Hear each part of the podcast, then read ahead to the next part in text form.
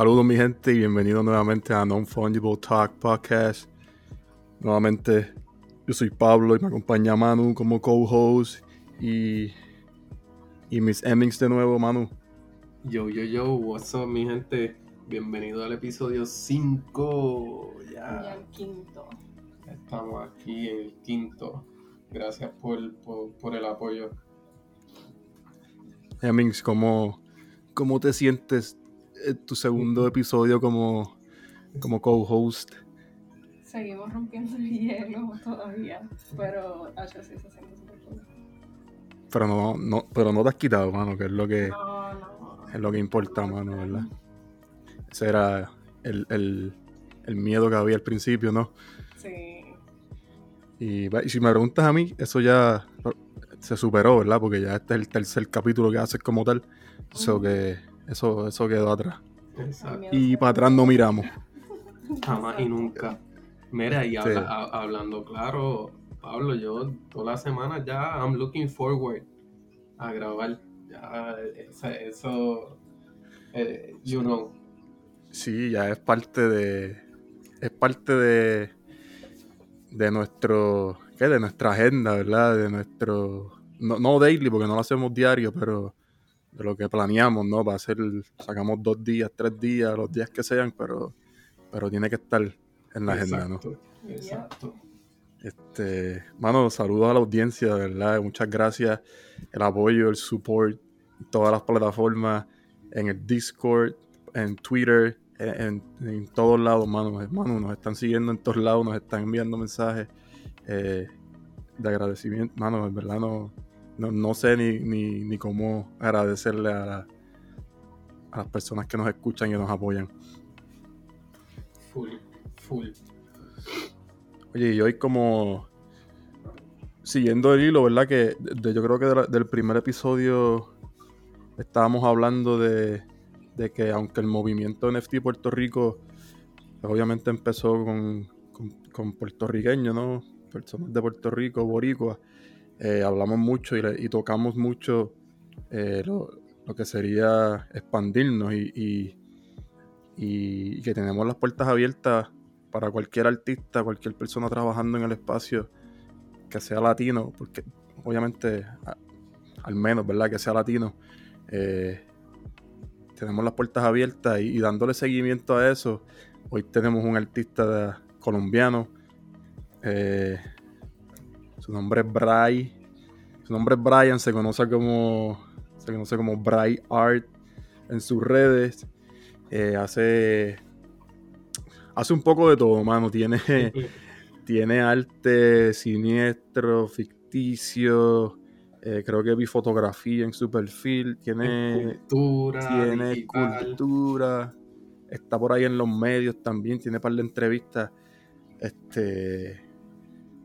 Mano, este, Bray, Eh. un placer tenerte aquí. Eh, saludos, ¿cómo estás? Hola a todos, un, gusto, un gusto saludarlos. eh, pues, pues un saludo, mis Emmings, Manuel, Pablo, muchas gracias por, por invitarme a su programa de Non Fungible Talk. Eh, es un gusto estar acá y compartir con más artistas eh, latinos y con más personas de, de- de la comunidad de los NFTs. Eh, un gusto que estén acá y que me hayan inventado y, y bueno, ya tendremos bastante por charlar.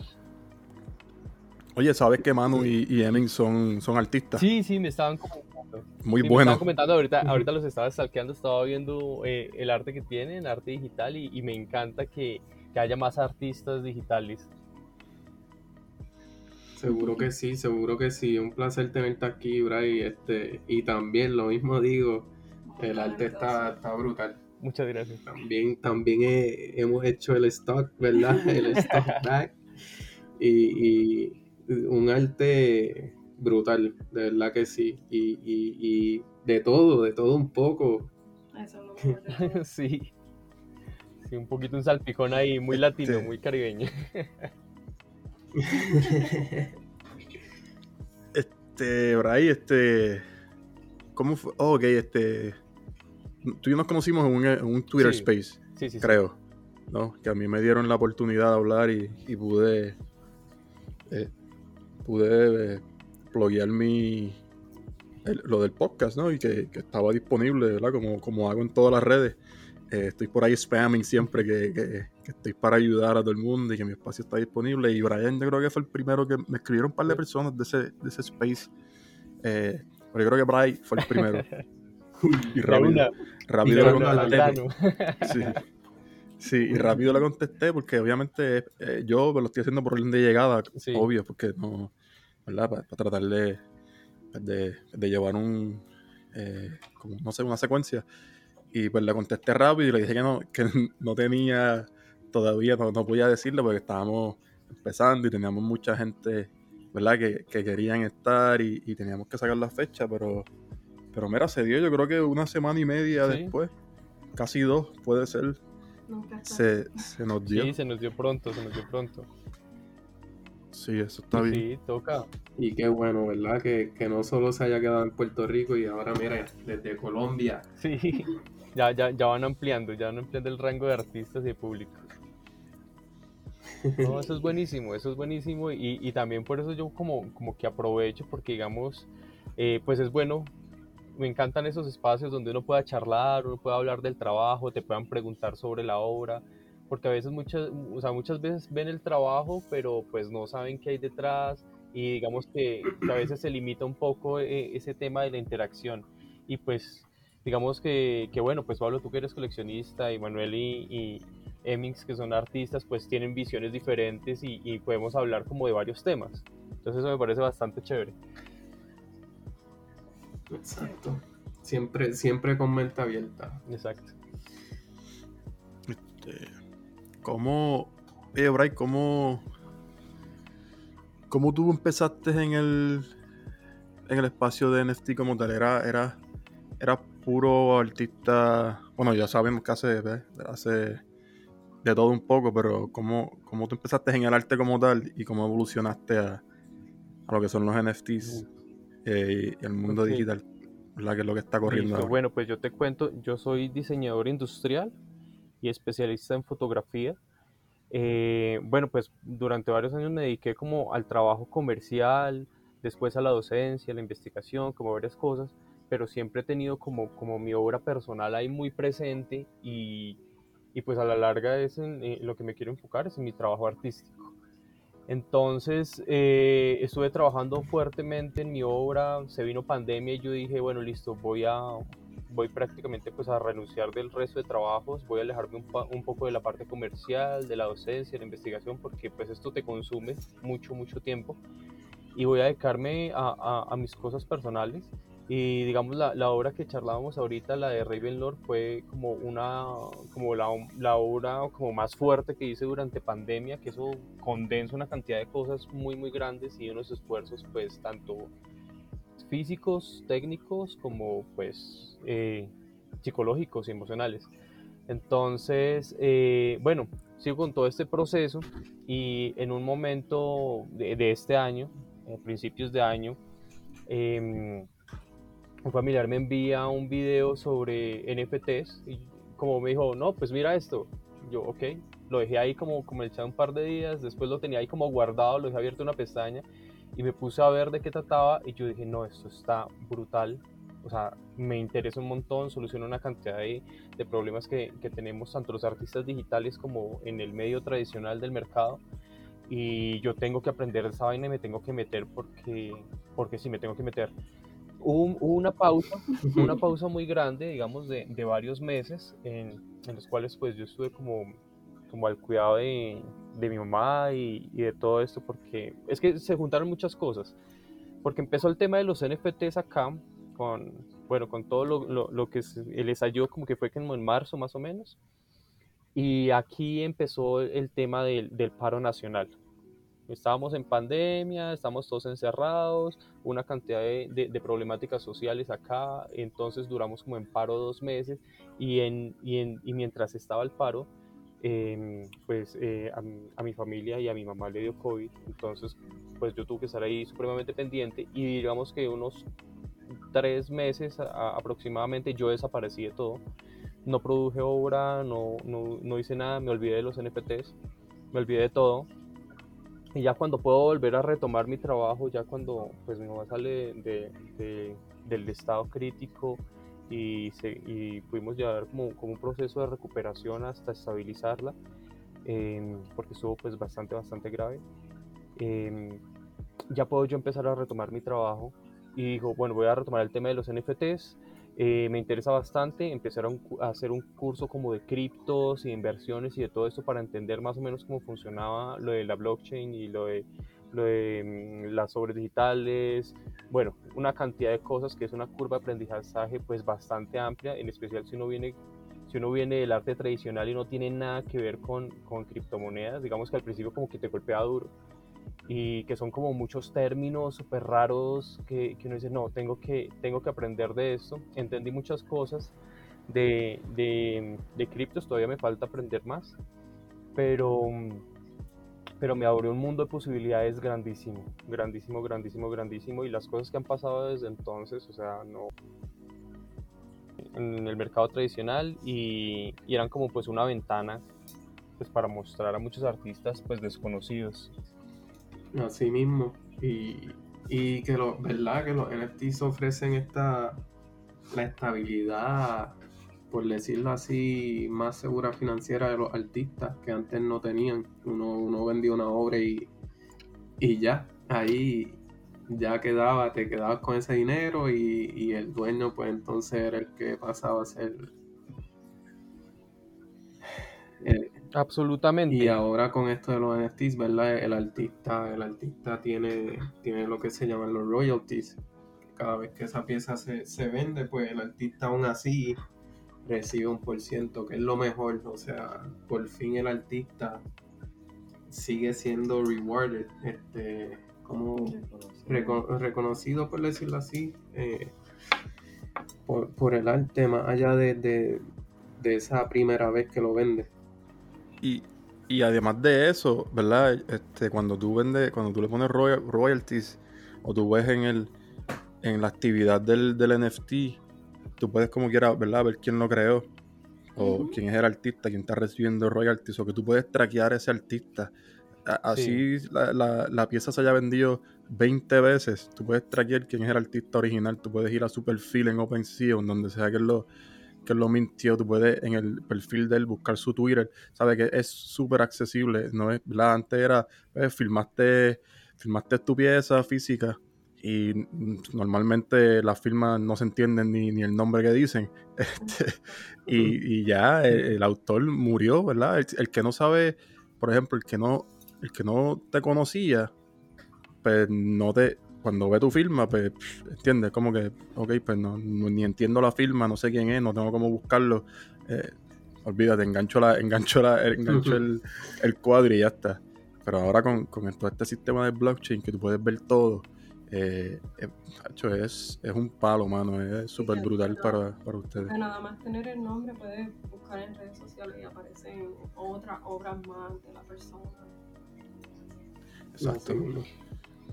Sí, es que es buenísimo. Por ejemplo, la primera vez que a uno le llegan regalías es como, oye, ¿será que se vendió una obra? ¿Qué pasó aquí? ¿De dónde, ya, de dónde salió esta plata? Así, ah, no, es que, sí, y, y, tú ves el correo y dices, no, es que esas son las regalías de, de, este mes por las obras que se revendieron en el mercado secundario. Y ese fue, puta, qué bueno.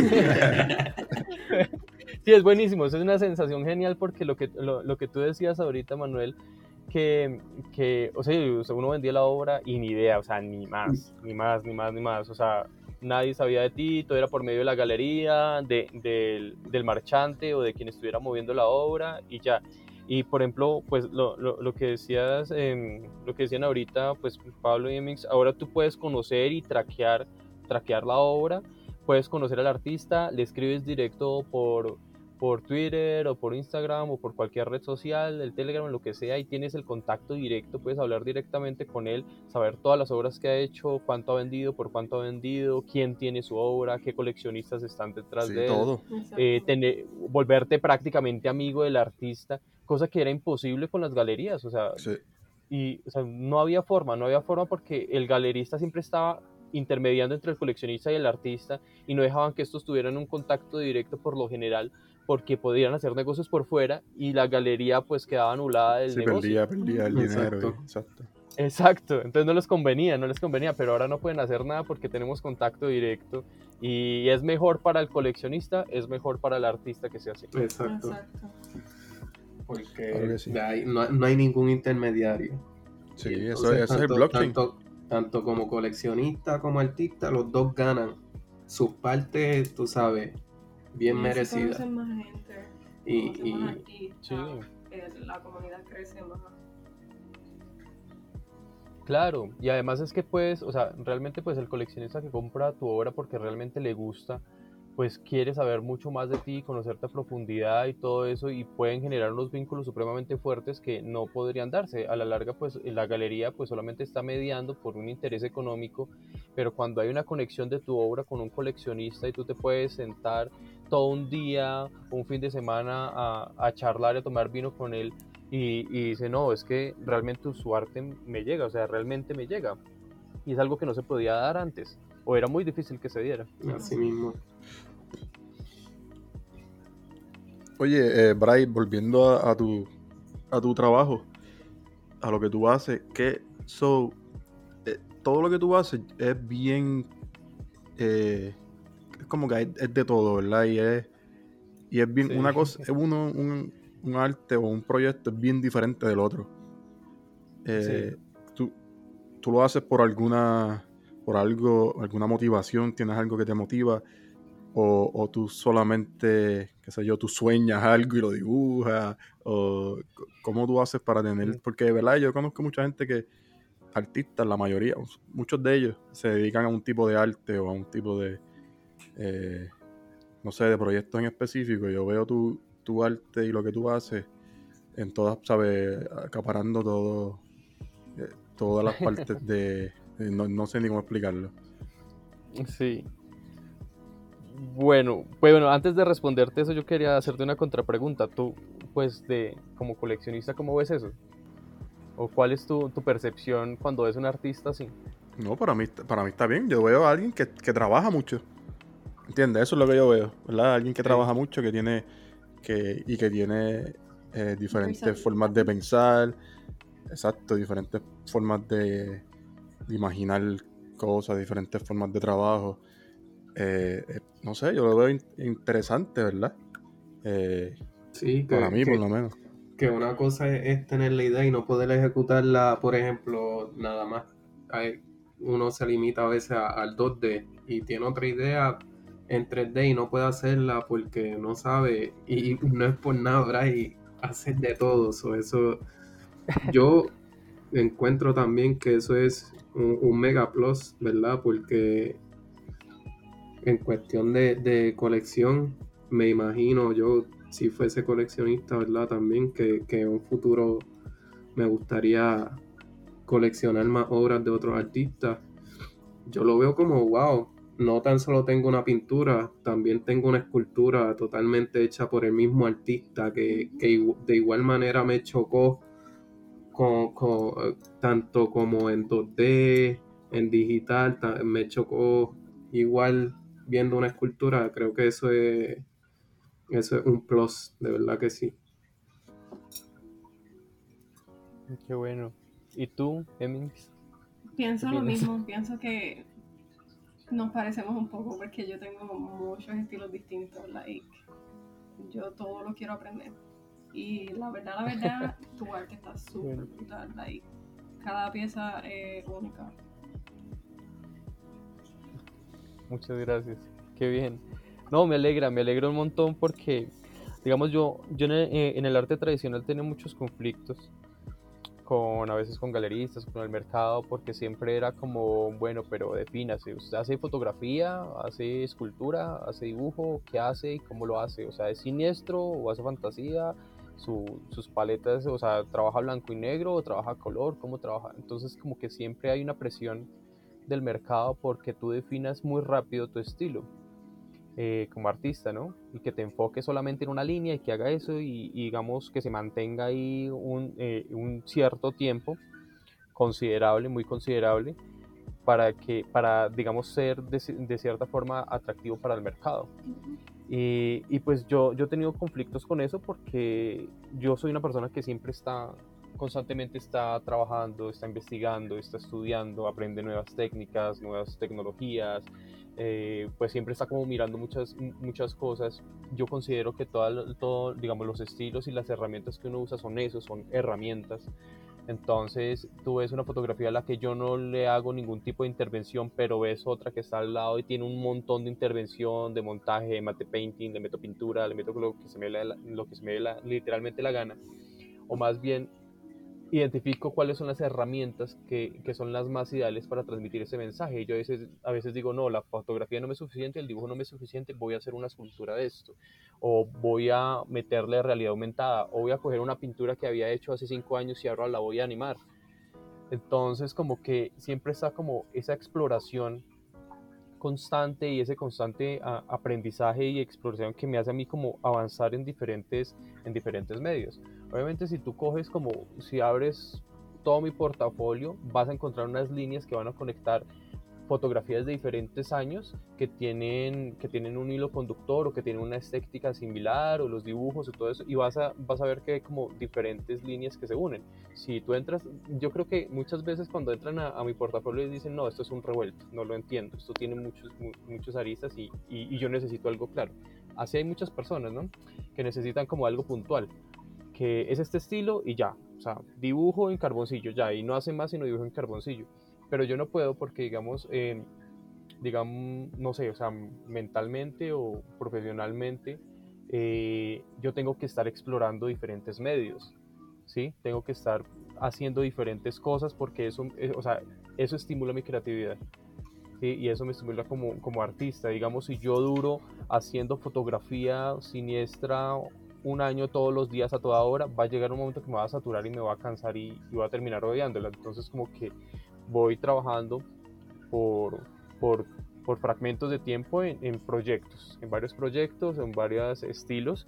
¿sí? Por ejemplo, con, con, el, con la escultura de Ravenlord, que es grandísima y que me tomó creo que unos tres meses, más de tres meses, y al final hice las fotos y terminé tan desgastado, tan desgastado que dije no la quiero volver a ver. wow. Pero ahorita, pero ahorita, digamos, ya, pasar, ya pasaron unos meses, pues eso es como en el momento, que digamos tú haces, o sea, es una carga emocional tan fuerte, hice una carga de trabajo supremamente duro porque fue un, o sea, fue un trabajo tremendo, o sea, te digo que yo prácticamente los, los últimos dos años, de desde que empezó pandemia, he estado trabajando desde que me levanto hasta que me acuesto. O sea, no, hay, no había fines de semana, no había salidas, no había breaks, nada. O sea, me levantaba y de una vez a trabajar, a trabajar, a trabajar y terminaba acostándome a las 4 de la mañana o pasaba de largo, pero es como, como ese, esa necesidad de hacer y, de, de, recompensar todo el tiempo que no había estado produciendo. Y que, pero ahora digamos que ya pasó un, ya pasó un tiempito, ya puedo volver a ver la escultura y ya puedo ver las nuevas, la, la, la, siguiente etapa de la escultura. Por ejemplo, en este momento yo lo que quiero es llevar la realidad aumentada y quiero llevar esos personajes y ponerlos en, en, espacios abiertos, en una plaza, animarlos, hacer una cantidad de cosas. Pero también, también soy consciente de que, digamos, las obras, eh, ahorita no recuerdo bien el artista, pero había un artista que decía que las obras uno no las termina, sino que las abandona. Y, pero yo también creo que uno las retoma entonces, eh, me parece importante, digamos, en, en, mi obra que hay fotos que yo tomaba hace 10 años y que no las he borrado, las tengo en mi archivo.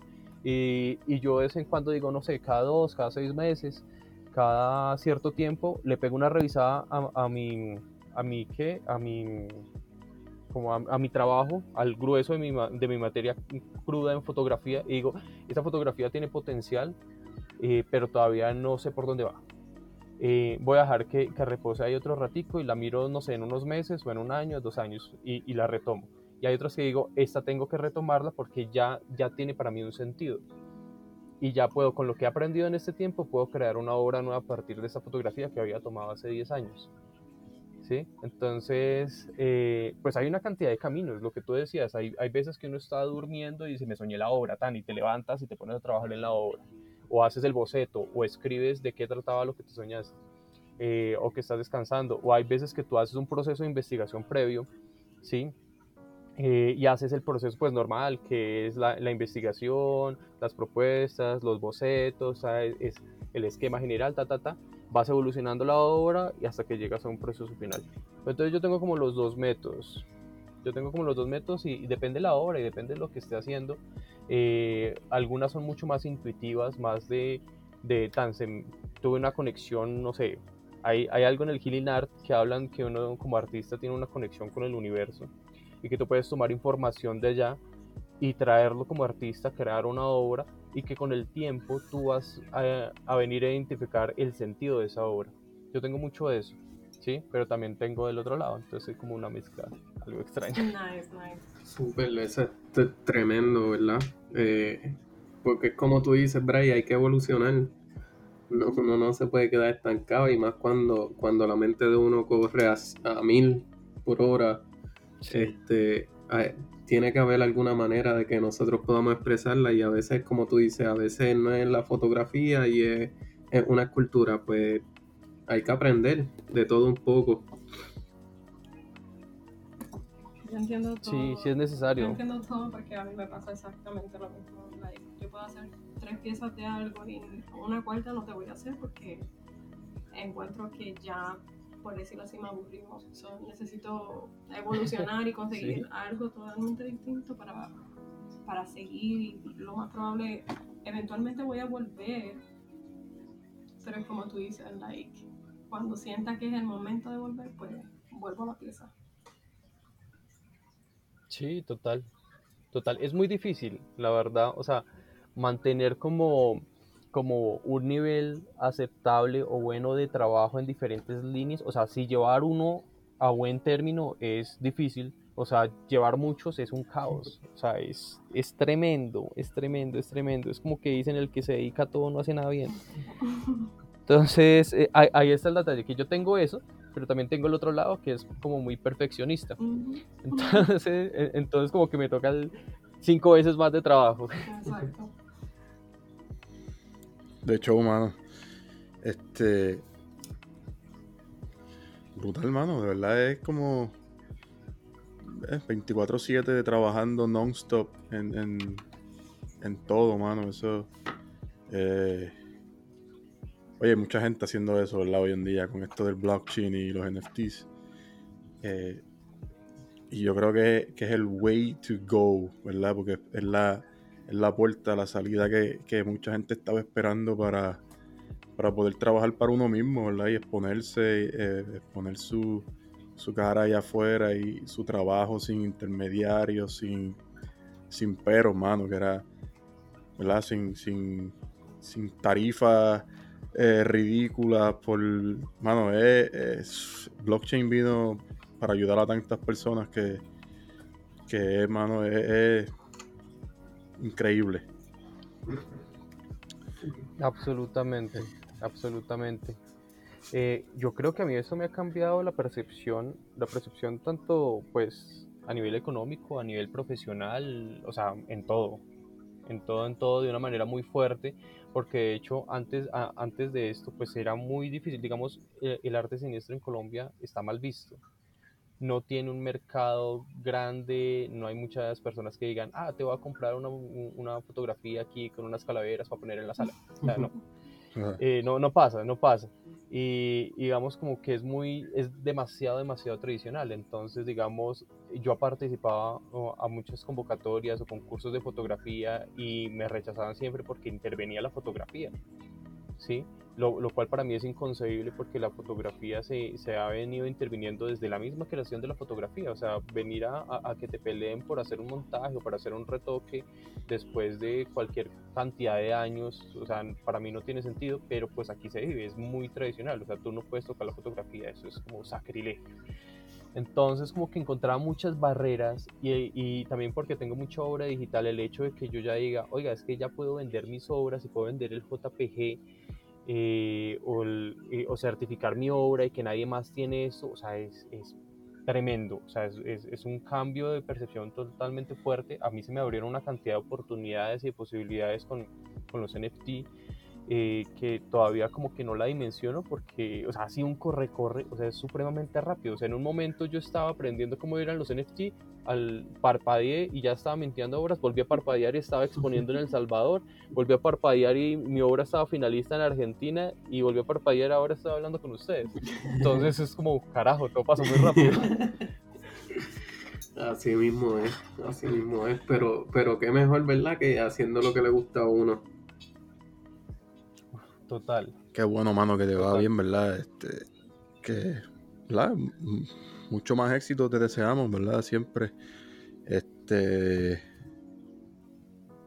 Eh, y de corazón, ¿verdad? No es, ¿verdad? Te deseamos mucho más éxito a ti y, ¿verdad? y los, artistas que, que eh, ¿cómo se dice? Paisanos allá de Colombia y latinos que estén por ahí, a todos, a todos les deseamos lo mismo. Este, y aprovechen esta oportunidad, ¿verdad? De, del blockchain y, y, rompan el hielo como hizo Hemmings y como está haciendo mucha gente. Rompan el hielo y, no van a mirar atrás la comunidad de, sí, métanse. muchas puertas de muchas maneras distintas. Sí, que, que, no tengan miedo de exponerse. Este, porque de qué otra manera se va a exponer el arte de uno, ¿verdad? Si, si uno mismo no lo expone. sí. Sí, Mira, total. Bray, y, y, cuéntanos, ¿verdad? Este, ya que, que los NFTs es, es, algo totalmente nuevo, que, cómo se ve ese, ese mundo ahora de los NFT, eh, allá en, tu país, en Colombia. Este, todavía está bien, bien crudo de que prácticamente nadie sabe o ya está cogiendo algún auge y la gente está empezando a moverse. Bueno, está como de parte y parte, digamos, todavía está muy joven, no, no hay muchos artistas o, o muchas galerías que estén metidas en el medio, eh, estamos como relativamente pocos. Digamos que acá lo bueno es que, digamos, pues está Clementina Giraldo que ha estado apoyando mucho la, la comunidad NFT Latinoamérica, que hay muchas empresas de blockchain, que hay varios artistas como, como pioneros en temas de, de NFT que nos estamos apoyando un montón. Em, entonces, digamos que por ese lado está, está muy bueno. Estamos generando comunidades como, como en cada ciudad, en Bogotá, en Medellín, en Cali. Eh, se están haciendo grupos para empezar a mover.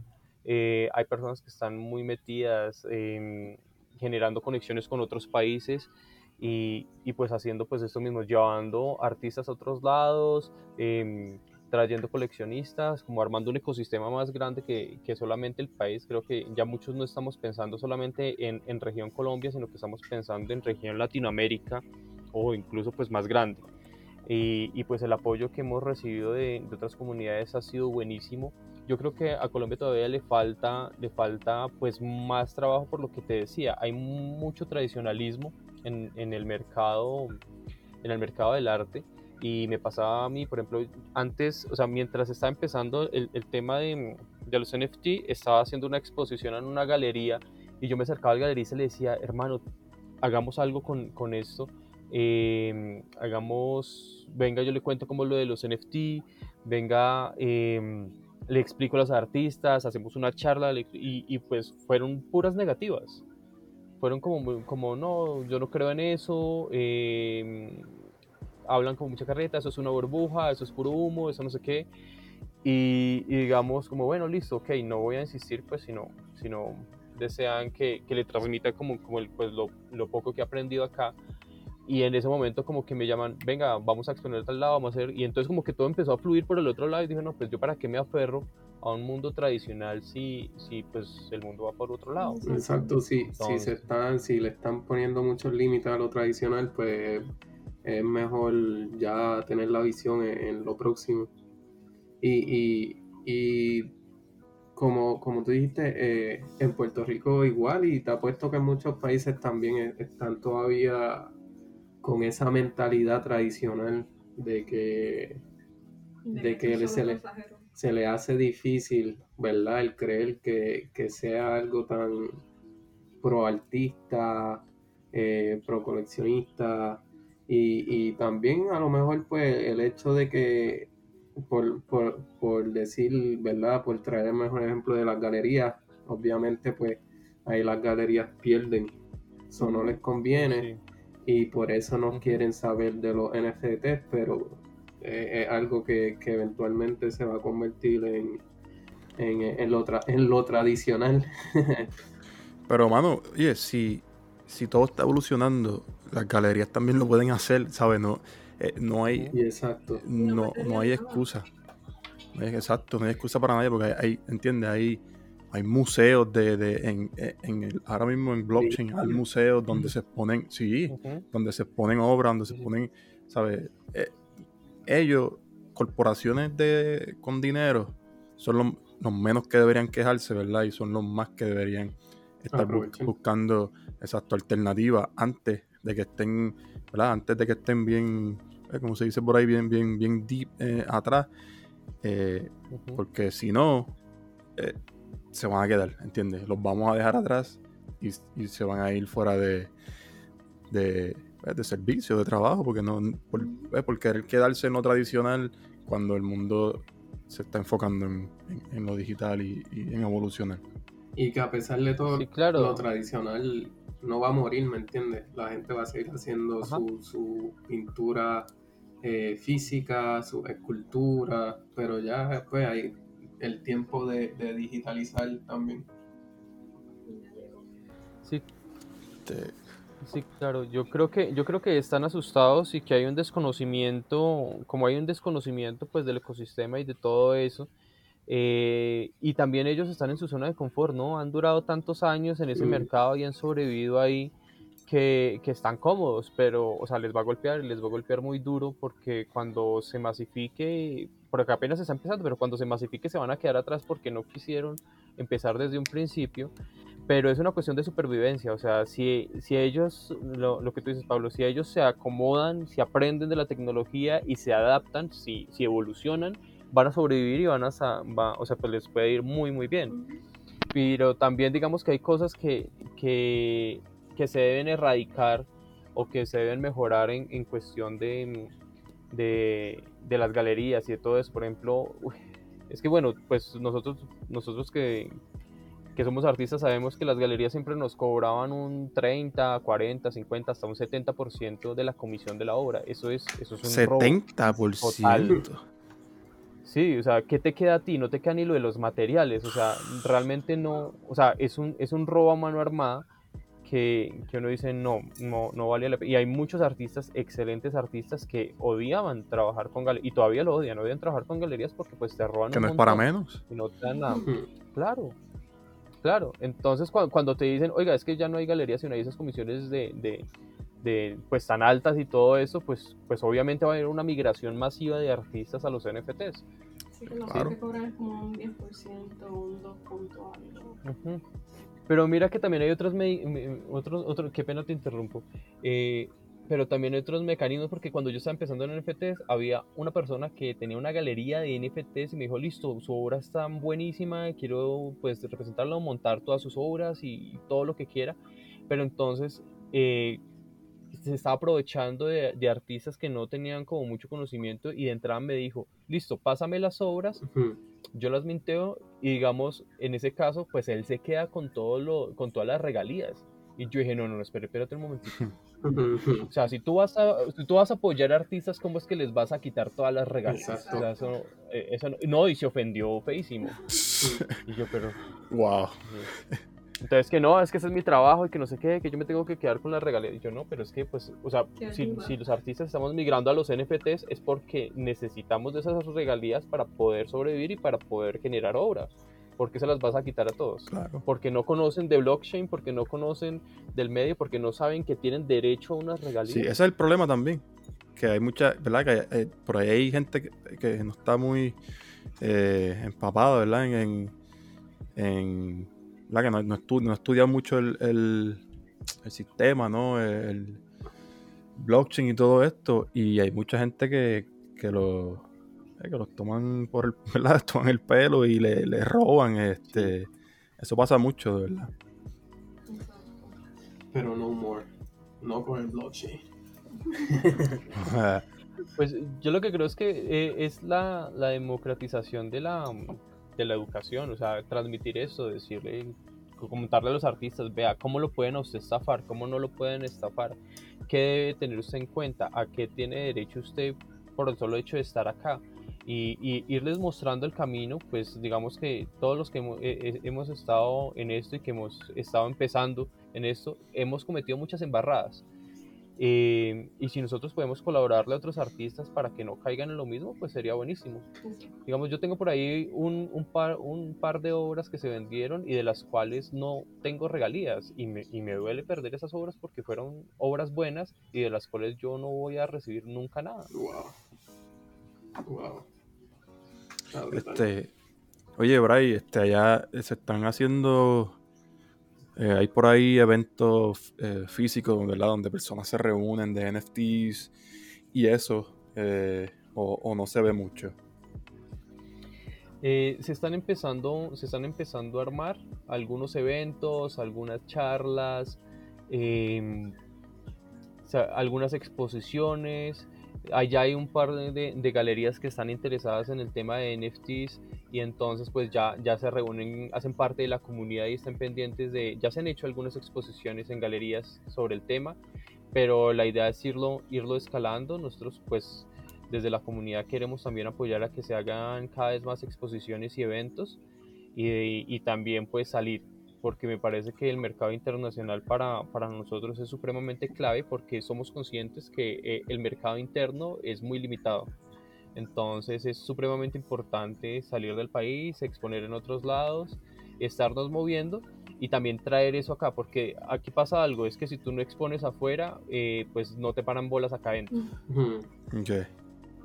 Entonces toca, o sea, es, es, que es limitante, o sea, no te dejan, o sea, para exponer afuera te piden que tengas un, un, digamos, pues antes, ¿no?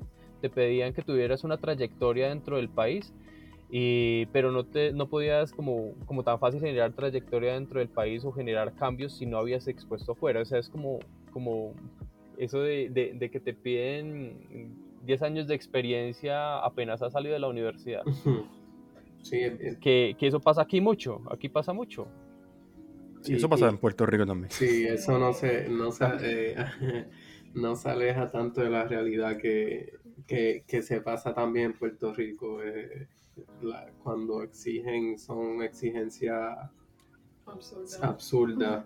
Super weird. Sí. 10 años de experiencia y, y tú estuviste casi 10 estudiando. Exacto. Y, eso no cuenta. Y eso no cuenta, pero nada. Es, es, ridículo, mano. Pero, eh, gracias al blockchain, ya los resumés próximamente van a morir. Eh, no va a haber necesidad de, de, nada de eso todo el mundo va a trabajar para ellos. Eh, eso es lo mejor de todo, ¿verdad? Y es lo, de, los, resúmenes van a ser, ah, este, sí, tengo, mira, entra a mi, a mi cuenta de Instagram y ahí ves mi obra o OpenSea. E, ese va a ser el resumen. Exacto. Ah, tienes un cool cat. Hacho, dale, contratado. sí.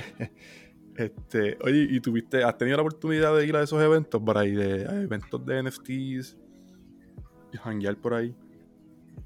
Eh, digamos que al como tal de NFT, solamente NFT, aquí en Colombia pues han sido pocos, han sido pocos, sí, sí, he participado en algunos, he estado en algunas reuniones y eso. Eh, digamos como el, el, evento pues más representativo en el que he estado eh, aunque no era de NFT, si era un evento grande que era la Bitcoin en El Salvador. Eh, pues bueno, esto estaba organizado por, por, cuatro de los organizadores más grandes de eventos de, de criptos y de Bitcoin en Latinoamérica. Y pues ellos se reunieron en El Salvador, ya que allá se, se aceptó Bitcoin como moneda legal. Y pues tenía un respaldo del presidente. Oh, sí, sí. Entonces, entonces pues nos invitaron y pues a, la comunidad de NFT Latinoamérica y, con la ayuda de Clementina eh, pues fuimos varios artistas, fuimos alrededor de, de, 20 artistas, estuvimos allá, se hizo una exposición en el Museo Marte, eh, pues con pantallas y algunas obras en físico, eh, se pintaron unas tablas de surf em, ahí en vivo durante el evento que duró una semana y el último día del evento se subastaron entonces fue, fue buenísimo porque, o sea, listo, se, una de mis obras se vendió como el segundo día de las que llevaba para allá. Eh, la tabla que, que, pintamos con varios artistas de, de, Colombia, de Panamá y de Argentina también se subastó, se subastó por 5 mil dólares, entonces estuvo bastante bueno. Eh, digamos que de esa subasta, como éramos cerca de unos, ¿qué te digo? 20, 25 artistas, se alcanzaron a reunir cerca de 98 mil dólares, lo cual es buenísimo. En, en especial en una comunidad como tan como digamos, em, como tan arraigada con, con, el tema del Bitcoin, porque era un evento de Bitcoin y digamos, pues la mayoría de artistas trabajamos eh, NFT pues sobre Ethereum o sobre Tezos o sobre otras plataformas. Digamos que llegar allá, pintar obras en vivo, dar una charla porque nos llamaron a hacer un panel. Entonces estuvimos hablando ahí pues los artistas, contando nuestra experiencia sobre, sobre los NFT y todos los cambios y todo lo que se venía. Entonces muchos de los que estuvieron en el panel en el que estábamos hablando fueron los mismos que después fueron a comprar las tablas en la subasta. Y tenía un componente social que, era, que me pareció bastante, eh, bastante chévere y es que em, un 70% de las obras, del, lo que se reunió de las obras, iban para, para un hospital infantil entonces de ahí del Salvador. Entonces, e, eso, eso, es, eso es bacano porque, digamos, o sea, haces tu obra, vives de, puedes vivir de lo que te gusta y puedes hacer como labores sociales, entregar, devolverle un poco pues al país que te está cogiendo y, pues en especial pues para el futuro, para los niños y para el futuro de ellos. Entonces, eso también me pareció como, como muy, muy chévere. Súper, súper. Eso, eso, eso, es lo más importante, ¿verdad? Darle a la comunidad para atrás y, poder ayudar a los que a los, a los que necesitan más que uno, ¿verdad? El futuro. Exactamente. Y tuvo, tuvo un, un, componente como sorpresa, y es que, digamos, yo estaba, yo estaba ahí en el museo, eh, como cuadrando y, algunas cosas del, del, montaje y todo eso, y me di cuenta que en una de las pantallas salió una de mis obras, pero esa obra no iba para El Salvador, eso iba para un, otro tema en Argentina. y, y, y, y apareció la obra y yo, uy, ¿cómo así? ¿Qué hace esta obra acá? Entonces eso fue, eso fue como, como la sorpresa. Después me, me, me comentaron que, que esas obras iban a ser las seleccionadas para el premio de arte de la comunidad eh, ¿de qué? De la organización Bitcoin de Argentina y pues ahí estuve finalista. Entonces fue buenísimo porque en menos de dos meses había tenido dos, dos, o tres exposiciones internacionales cuando antes no era muy difícil tenerlas. O sea, una en México, hubo la de El Salvador y después en Argentina y eso fue en menos de nada. Y no, estuvo tremendo. Súper y felicidades, ¿verdad? En, eso, en esos logros y esas exposiciones. Esos son el principio. Sí, eso es el principio. Y dice, qué, qué bacano. O sea, después, yo creo que muchos artistas aquí en Colombia y en América Latina, en especial los artistas digitales, creo que hemos pasado por una época muy larga y muy fuerte de, de, decir no puedo vivir de lo que hago o no se valora o no, no puedo cobrar bien por esto porque pues todo el mundo puede descargarlo y digamos que creo que varios habían estado, habían estado en depresión profunda y viendo a ver de qué podían vivir porque el arte no, no era bien pago. Y tocaba buscar otras formas, pero yo creo que por ese lado mm, vamos a lograrlo. Qué bueno. Perfecto. Este, pues mira, Brian, este, soltamos, ¿verdad? A tus paisanos y, y colegas de, de, el mundo NFT, de, las artes y todo esto, que, el que necesite ¿verdad? el espacio también, aquí estamos este, disponibles. Te damos el permiso para que les pueda puedas dar nuestras redes sin, sin ningún problema. Se pueden comunicar con nosotros 24/7, eh, por lo menos yo, ¿sabes? Mi, mi Twitter suena, el DM o el Discord suena y yo estoy respondiendo al momento. Eh, nosotros eh, también, a nosotros también nos pueden enviar un mensaje sin problema. Los traemos a todos, mano. Este, todo el que necesita el espacio, sin, oye, sin, sin, sin nada de paga, no necesitamos que nos paguen nada. Este, estamos aquí para ayudarnos todos. Este, de todos para todos. Exacto.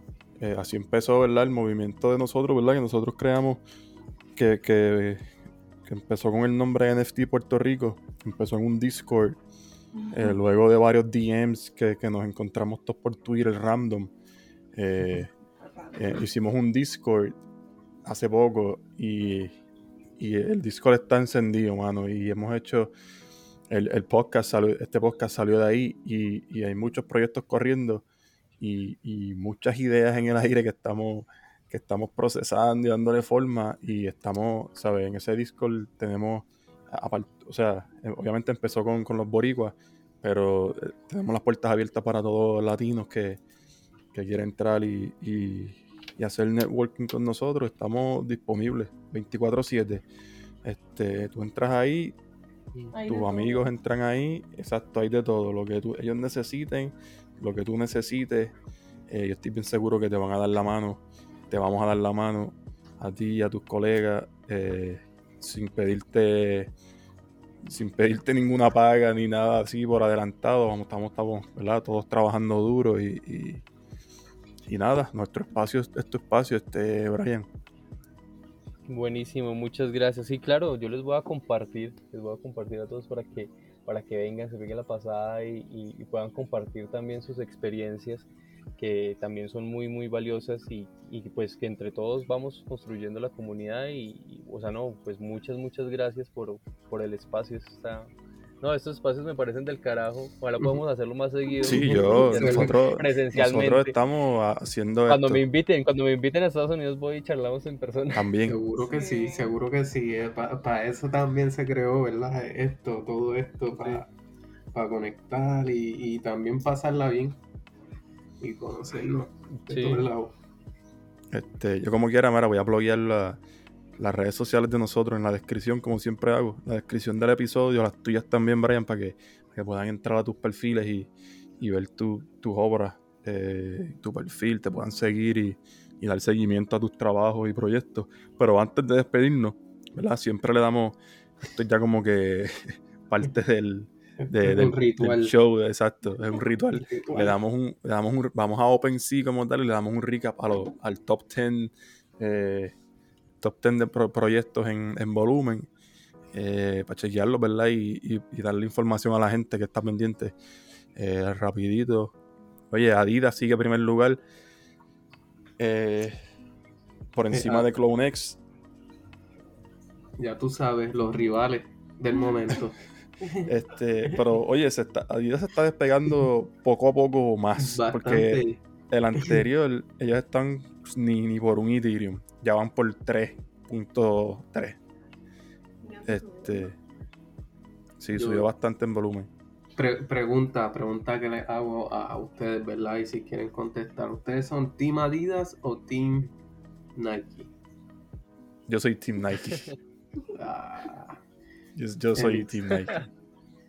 y, y tú, Bray. No, no, yo de ninguno. Ok, esa es buena, esa es buena, ¿verdad? Yo, yo me quedo neutro. Carajo, esas grandes compañías. ¿Cuál dijo, cuál dijo, cuál dijo Emmings? No, yo me quedo neutro. Neutro. Yo- Sí, neutro. Pero estamos, oye, pero estamos hablando de lo que hicieron con el NFT o de, de ellas como compañía como tal. lo que sea, lo que sea. Ah, en tenis y ropa, eh, Nike. Para mí, Nike. Tengo de las dos, ¿verdad? Pero Nike, Sí. papi, los Air Force, no hay break con los, con los Air Force. Sí, eso sí. Tiene un diseño mejor. Sí, que tiene un diseño mejor. Sí. Yo, yo, yo, swoosh. sí. yo me voy con Adidas, a pesar de todo. Adidas. Pero está interesante las cosas que están haciendo en Adidas, ¿no? seguro que sí. Pues yo por ahí vi, por ahí vi unos, un- unos videos y bueno, va a estar como, como interesante el asunto. Ya veremos cómo, cómo evoluciona todo eso. Pablo, Pablo después de después de un tiempo yo sé que se va a cambiar la Team Adidas full, full, yo lo sé. No, fíjate, yo tengo, yo tengo Adidas, tengo- yo tengo, tengo de tenis, tengo dos pares Adidas. Esa es la que hay. Eh, eso, es lo que le, eso es lo que le doy a Adidas, dos pares. Entre, entre, entre los Nike y los, los Bored Apes. Mm, en NFT, En todo. ah, Bored Apes. Ah, Pero obviamente no, no, no puedo, eh, no hay break. ¿Entiendes? No, no hay como. eh, No, no, ¿sabes? no hay como llegar a. Tengo que hacer un préstamo y con, con todo eso no llego. Con todo eso no llego. lo va a estar, lo va a estar pagando hasta después de, de muerto. Eso está brutal, está brutal. No, pero se Eh. puede, mi gente, se puede. No Sí, financial sí. advice. Exacto. No, no, financial advice. Haz tu research. Eh, oye, tercer lugar, CryptoPunks. Duro. Siempre por ahí. Cuarto lugar, Board 8 le pasó a, a Project Nanopass. Estaban invertidos en la anterior. Estaban quinto Board 8 y, y cuarto lugar los Nanopass. Y no es por mucho, no es por mucho tampoco. Pero nos fuimos arriba. Eh, Mira, y, y todavía las plataformas de, de lo que son las, la- los espacios, Sandbox está en sexto lugar. Sí, Sandbox. Eh, Sandbox está dando duro. Yo, Zumba, Bray. la- me lo han nombrado varias veces, pero, pero no sé de qué trata Sandbox. O sea, cuéntame, ¿es un metaverso o cómo, cómo es el asunto? Sí, es un metaverso. ¿Dónde Es un metaverso que eh, está en alfa todavía. En modo alfa, Sí. eso que súper, súper temprano. eh, pero ya tú sabes, la gente pues están comprando desde ahora y, y mira para allá cómo, cómo está el flow, el price ya. Picando Casi adelante. tres. Casi Casi. 3 Ethereum. Sí. ¿Y qué ventajas tiene sobre las otras? Digamos sobre Centraland o CryptoVoxels. Eh, yo, yo creo que, que ha sido la aceptación y. Porque hay, hay muchos artistas que está comprando en el sandbox.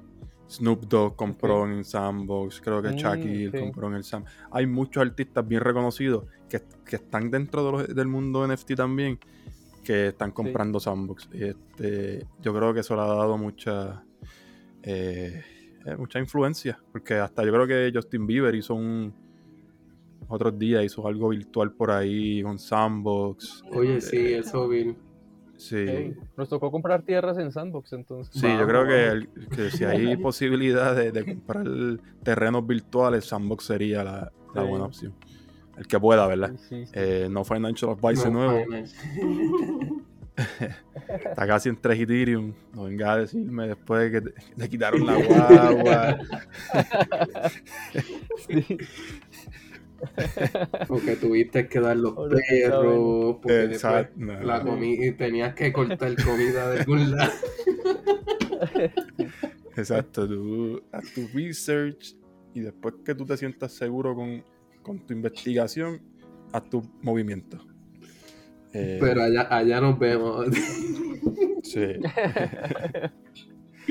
Este, Mira, séptimo séptimo lugar. lugar. Bueno, para montar un museo. Un museo, un museo, oye. Museo NFT. Seguro que sí. Aguantaría, aguantaría. Los mutantes, segundo, ¿eh, ¿qué? Séptimo lugar. Séptimo lugar. Séptimo lugar. El floor está bien alto, mano. 7 Ethereum. Este, Bastante. eh, mismo. Yo creo que este sería el, el, el, ¿verdad? Como soy bien fanático de los apes, si yo algún, en algún momento fuera a gastar tanto dinero, yo creo que yo lo dije ya, tanto dinero así en un NFT serían los mutantes, porque obviamente, por obvias razones, ¿verdad? De diferencia en- entre este y el original. Sí, Pero es mucho dinero como quiera. No, no lo haría de aquí. sí, es un montón. Sí, demasiado. Octavo lugar, Chiva. Chiva, yo quiero ver, yo quiero ver cómo va a Socio. ser eso. Se ve interesante. Ah, todavía no está el reveal, ¿verdad? No, son Chiva, Están en el Vile. Esperando hacer el reveal. todavía, todavía son popis. Todavía son popis. Sí. No, no, no han llegado a la adultez. Noveno lugar, Townstar Again. Esto era como un Farmville, ¿verdad? Oh, Sí. sí. Esto era como un. Oye, ahí mismo, ¿verdad? En la descripción dice "Cre- The Creative Minds Behind Farmville. So me imagino que ellos mismos lo hicieron. Y número 10, Box Collectibles. No sé, no sé qué es esto. Son muñequitos también, como parecen bien estilo Minecraft. Ah, ah, mira, esto es de Gala. Sí, sí, sí. Del, del token Gala. ¿Sabes cuál es? He escuchado. El cripto. escuchado, Pero no mucho. Sí, es un, es un gaming cripto. so. Parece que tienen un, un jueguito que. Están caritos los personajes. Están caritos. Sí, están caritos. Dos Ethereum. Mm. Oye, ese fue el top 10, ¿verdad? Este, no, no hubo muchos cambios desde el anterior porque no han pasado muchas horas desde que grabamos el anterior. Exacto. Eh, Oye, pero, pero vamos a preguntarle a Bray. Bray, ¿tú te, hay alguna colección que tú has visto en los NFTs que te llama la atención más que alguna? En cuestión, en cuestión de, de estos Pues- proyectos, ¿verdad? Generativos. de los proyectos generativos, pues mira, la verdad, la verdad es que los que me han parecido interesantes están supremamente costosos. Entonces digamos que en este, en ese momento no puedo, no, no puedo i- invertir en ellos. Pero sí, sí me gustaría pues más adelante de pronto invertir en alguno. La verdad no me he metido muy de lleno a, a investigar proyectos generativos porque pues eh, pues todavía no hay los recursos para hacerlo. Entonces, pues, pues no, todavía no. Tra- tranquilo que estamos en el mismo bote, Bray. Yo ahora mismo sí los veo de lejito, pero trato de no ver ninguno porque no se puede. No, no se antoja y para qué se antoja si no puedes comprar. Como hacerle un mal ahí al cerebro. y- Exacto, exacto. Sí, sí, porque uno está, no, hubiera comprado, hubiera comprado, hubiera comprado, pero, pero no, o sea, si no tienes cómo, pues difícil. Exacto. Y bueno, los, los, los Apes, pues súper interesante y, y habían, habían otros, pero bueno, ahorita ni me acuerdo. Pero es que yo creo que cuando uno tiene realmente eh, el capital para hacer una inversión en esto, ahí sí te metes de lleno y le, o sea, haces la investigación a fondo y te sabes todo lo que tiene que ver con cada uno de los proyectos porque vas a hacer una inversión fuerte sí. en este, sí, en este momento como que estoy más enfocado en, en- en- el tema de crear y, y ir aprendiendo cosas nuevas. Pero claro, me, me produce una, o sea, me, me generaba bastante, bastante interés. Y es que algo, hay algo que pasa con esto, es que son tantas cosas que pasan tan rápido que uno no puede abarcarlo todo. Sí. mismo. Es muy difícil, son muchas cosas por todos lados y, y- y bueno, vamos como por partes. Vamos aprendiendo. Ya cuando los NFT me den un, un- buen capital y, y las regalías digan, "Güey, puta, me sobró plata de las regalías, vamos a invertir, eh, vamos para el top 10, a cada uno le voto algo. ¿Sí? Entonces, eso sería buenísimo. Sí, sí. Seguro que Entendemos, sí. mano. Pero sabes que es lo bacano que hay, que ahí, digamos, hay un cambio del chip ahí en, en el artista. Y es que, digamos, anteriormente, eh, di- o sea, que un artista le comprara a otro artista, pues era, era más complicado. A veces lo, lo hacías con algún amigo como por ayudarle. Pero digamos que en este momento con los NFT ya uno está pensando en invertir. O sea, ya estás pensando, como artista estás pensando, venga, ¿en qué criptomonedas voy a invertir mis ganancias? Eh, a, a qué artista le voy a comprar? ¿A quién le voy a ayudar con su colección? Eh, más adelante, ¿en qué proyecto generativo me meto? O si me compro uno- una tierrita ahí como para hacerme una galería, un museo, alguna cosa. Eh, o al menos para montar mis obras. Pero entonces ya hay un cambio de chip y- es que el artista también se vuelve coleccionista y se vuelve inversor. Así mismo. Y eso me parece un cambio tremendo. Sí, que, que, que te da la oportunidad de, de, de, al igual de ser artista, como tú dijiste, estar en todos esos aspectos y, y, y, y aprovechar la, la, la oportunidad también. Sí, total. Por ejemplo, antes te pagaban una obra y tú decías, bueno, listo, para pagar servicios, para pagar el arriendo, para pagar no sé qué, eh, la gasolina, el transporte, la comida, lo que fuera. Y tú ahorita dices, uy, me pagaron una hora. Mejor dejo esa plática ahí. Dejémosla ahí que produzca. Más adelante la saco. Entonces, eso, eso también es muy bueno porque lo- los artistas somos pésimos administrando el dinero. O sea, malo, malos, malos, malos. Creo que eso nu- nunca le enseñan a uno cómo, cómo venderse, cómo hacer relaciones sociales, eh, hacer conexiones, cómo manejar el dinero. Muchas veces ni siquiera te enseñan cómo cobrar las obras. Así mismo. Entonces, entonces hay, un, hay, hay un proceso fuerte en el que tienes que aprender a, a manejar muchas cosas. Y que no solamente es hacer la obra y publicarla, sino, oiga, venga, toca hacer comunidad, eh, hay que, hay que pues generar redes, hay que ir a eventos, tienes que hablar de una cantidad de cosas, tienes que aprender a manejar criptos, tienes que a- aprender a hacer inversiones y moverte en una cantidad de cosas. Es un aprendizaje grande, Así mismo. grande, grande, grande. Muy cierto, muy cierto. Este. Mano, de show, el, el, el, el espacio, este, Bray. Eh, Gracias, gracias por estar con nosotros. con nosotros. No, Súper. gracias a ustedes. Ay, bueno, antes de despedir, antes, antes de despedirnos, yo quería hacerles una, una preguntita, pues ya que le echaron una revisión a, a mi trabajo. Yo sí quería preguntarles como que qué obras les llamaron como más la atención. Yo diría por que nombre. La de La de Raven sí, cada ¿Verdad? que cada tiene Raven. De por la escultura. La escultura, sí, esa Sí. misma. Pero ¿por qué? ¿Por qué les llamó la, la, la atención? O sea, no sé ¿qué, el detalle. qué les impactó? ¿Qué les gustó? Háblenme, háblenme. de- Quiero ver como, como lo que ustedes vieron. Yo diría que, que primero que nada, al- a- de primera impresión fue, fue todo, fue la, el concepto completo y, y- y- y la como la intriga que, que le causa a uno.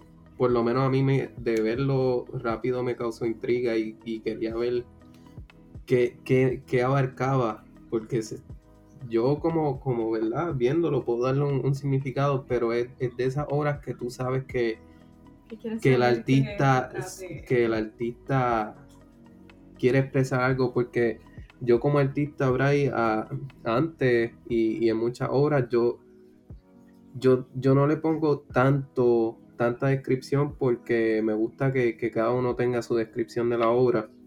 Y, pero al igual entiendo que hay obras que, que necesitan que, que el artista describa, le- le- ¿verdad? ¿Por qué?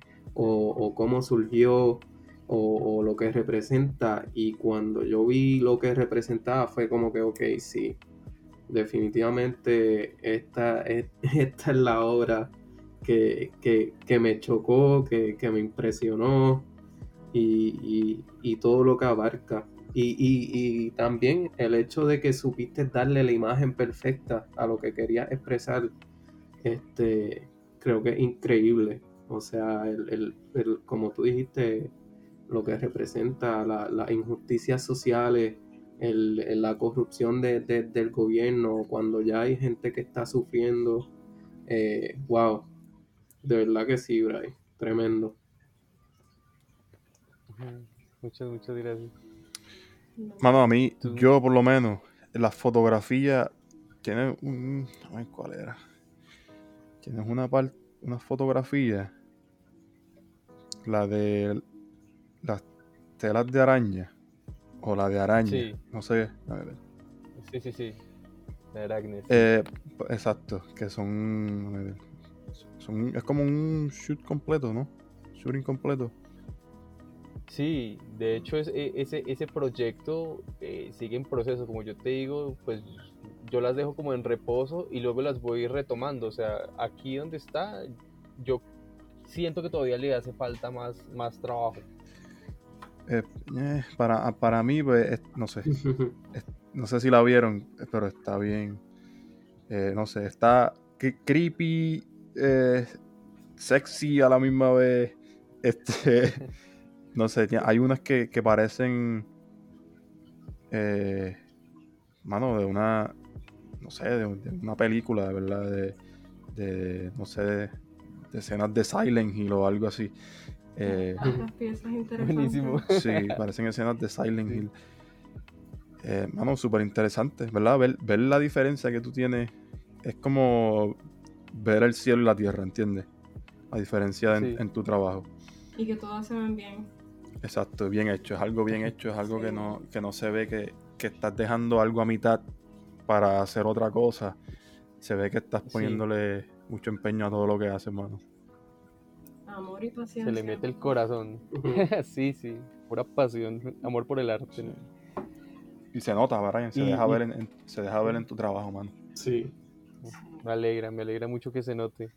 ¿Y tú, Minx, qué, qué me cuentas? Ay, es bien difícil, like, todo se ve brutal, pero vuelvo con la de la de Ravenlord y like, los detalles, cada detalle es lo que más me impresiona, todos los detalles. Eso sí, yo ahí, Uy, sí, yo eso ahí tiene no. un nivel de detalle tremendo. Casi me quedo ciego haciendo esto. Yo ahí sí no intentaría hacer algo así porque no tengo tanta paciencia. No, yo no sabía que la tenía, pero, pero fue como, o sea, una necesidad como muy grande y, y, y que la obra te lo va exigiendo. Yo creo que la obra le va pidiendo a uno, le va diciendo, oiga, le falta, le falta, le falta. Y llega un momento que me dice, ya déjeme quieta, no me toque. ya, Así mismo, así mismo. Sí. Pero de verdad eres bien talentoso, like. Y espe- este, estoy loco por ver lo que va a traer en el 2022 y por ahí para abajo, por ahí. No, tengo una cantidad de cosas en mente, una cantidad de cosas en mente. Yo creo que esta, esta escultura, yo les estaba comentando, quiero digitalizarla, llevarla a realidad aumentada y llevarla a, a otros escenarios. Y, o sea, no sé, ¿qué tal? O sea, imagínate uno de estos personajes, no sé, en, en Puerto Rico, gigantesco. Sí. Ah, fue puta, sería, sería brutal. Quiero, quiero hacer esas cosas, quiero llevar mis esculturas físicas, llevarlas a, a varios lados, a varios países. Me encantaría eso. Eso es uno como de- de las ideas que tengo, que quiero hacer con mis esculturas, porque digamos, muchas de esas esculturas físicas, eh, bueno, se venderán y, y, digamos, pues bueno, quedan, quedan con el coleccionista o quedan en el museo o en la galería, o, o de pronto no se venden y quedan arrumadas en un en una bodega o en algún lado y sería muy triste que después de tanto trabajo quedara en el olvido. Entonces quisiera darle como esa segunda vida y esa oportunidad de trascender y, y de, decir, bueno, eh, llevémoslo a algún lado y que al menos quede un registro en la blockchain de que esa pieza existió en físico y que tenía el nivel de detalle, que había puesto el tema, no sé, de las formas, de los colores, de la experimentación. Hay una experimentación muy fuerte en tema de materiales y de técnicas. Hay una cantidad de cosas porque yo estaba haciendo un cruce entre la, la escultura análoga, el modelado tridimensional, impresión tridimensional, temas con, con manejo de materiales como efectos especiales. Eh, no, una experimentación con, con de todo, de todo, de todo. O sea, eso fue como, como volcar un- un- una cantidad de trabajo muy, muy grande eh, en todo eso y, y fue, fue bastante, bastante fuerte. Digamos que yo estaba mezclando acá también mucho de mi conocimiento en diseño industrial porque hay, hay piezas, digamos que, digamos, espérate a ver, la, la- la busco por acá. Por ejemplo, el tocado que tiene el, eh, el personaje principal, que es el que tiene como una capa roja, ¿sí? Ese tocado tiene unos, tiene unos grabados como en alto relieve. Sí, yo no sé si por ahí hay alguna foto o, o si la vieron de pronto. Sí, ahora mismo la estoy Eh, y yo dije, yo cómo carajos hago esto porque, o sea, mi inspiración venía un poco de, de, de la parte mm, de vestuario religioso, ¿no? Y que hay muchos adornos que se hacen en, en hilo de oro y que tienen relieves y que tienen uno, o sea, que es muy, muy detallado. Y yo decía, pasar esto va a ser un infierno. O sea, ¿cómo hago para que quede? Porque debe ser simétrico, debe ser perfecto y, son y, y- y es ornamentación. O sea, es muy, muy, muy, muy detallado. Y ahí fue como, bueno, voy a inventarme una forma, una técnica nueva o inventarme alguna buena para poder pasar eso. Y entonces ahí fue una experimentación con materiales, con, con diseño, mm, con diseño que... eh, con diseño vectorial, de trabajar con temas de, de- de corte láser, o más bien de grabado láser, pero después pasarlo es un material flexible, hacer unos moldes. No, eso fue, eso fue una locura. Eso, sí, eso fue. Y, y experimentación. O sea, prácticamente experimentar con, con muchos materiales, con solventes. Por ejemplo, el, el solo hecho de crear una piel para los cráneos. Yo decía, yo no, yo, yo dije, ¿cómo, ¿cómo se hace esta piel? O sea, yo no lo he hecho nunca jamás. Voy a inventarme una piel. Y eso fue, empieza, empieza a trabajar con los materiales, empieza a experimentar. Yo no sé si ustedes de pronto vieron el video, el reel de 2021, que les había compartido. Hay una parte, bueno, de pronto no lo, no, no lo han visto, pero si tienen el tiempito, peguen una revisadita. Hay una parte donde yo muestro cada uno de los cráneos, hice como unos 20 cráneos y todos tienen experimentación diferentes con materiales, con técnicas de pintura, cómo es el acabado, cómo es el desgaste, cómo se, cómo se rasga esa piel. Entonces fue un... Tiene muchas cosas, muchas, muchas cosas. Excelente, mano. Sí, sí, sí. Mira, Brian, para que sepa, todas esas redes, esa, eso, eh, las redes tuyas las vamos a poner por ahí en la descripción para que todo el mundo pueda entrar y, y todo el que esté escuchando pueda entrar y ver de lo que estemos hablando. Para que vean, ¿verdad? Que no es, no es Sí. relajo, no es chiste. Eh, es arte, el hombre es súper talentoso, hace mil cosas, ¿verdad? Fotografía, escultura física, arte digital, NFT, es, uf, es otro nivel. todo, de todo. Y todo lo voy a migrar a NFT. Bien. Entonces, les, les, les anuncio, todas estas obras se van a volver NFT. Entonces, está, está bastante chévere. Yo hago ahí como, antes del cierre les, les cuento, ya que me dieron oportunidad ahí de, de chilear un poco el trabajo. les cuento que, digamos, yo tenía una, una, mm, un perfil en OpenSea, pero por, por temas de, que me hack- hackearon la wallet mientras estaba allá en El Salvador, ese perfil debo migrarlo. ¿sí? Tengo que crear un nuevo perfil y crear unas nuevas colecciones. Entonces, hay dos colecciones que voy a lanzar en las cuales estoy trabajando ahorita. Una de esas es la, una colección de dibujos en carboncillo que están inspirados pues en música y en arte siniestro. Está supremamente interesante, está muy muy chévere. Hay un par de colaboraciones con, con artistas como Aira que le vamos a meter música y animación a, a, una de, a unos de esos dibujos. Eh, y hay otra colección chévere que se viene, que es la de Latinoamérica Futurista, que de esa colección salió la, la primera obra que se vendió allá en El Salvador. Y en esa obra estoy metiendo, eh, estoy metiendo lo que es concept art, pintura digital y también inteligencia artificial. Entonces eso está también bastante, bastante interesante por ese lado. Wow, mucho trabajo. Y eso les cuento. Sí, pero ya hay varias, ya hay varias montadas. Dentro de poco, dentro de poco voy a lanzar esas dos y las pineo en, en mi Twitter para que vayan, para que vayan a visitarlas y ya que pues ofi- oficialmente mi renacimiento en OpenSea. Claro.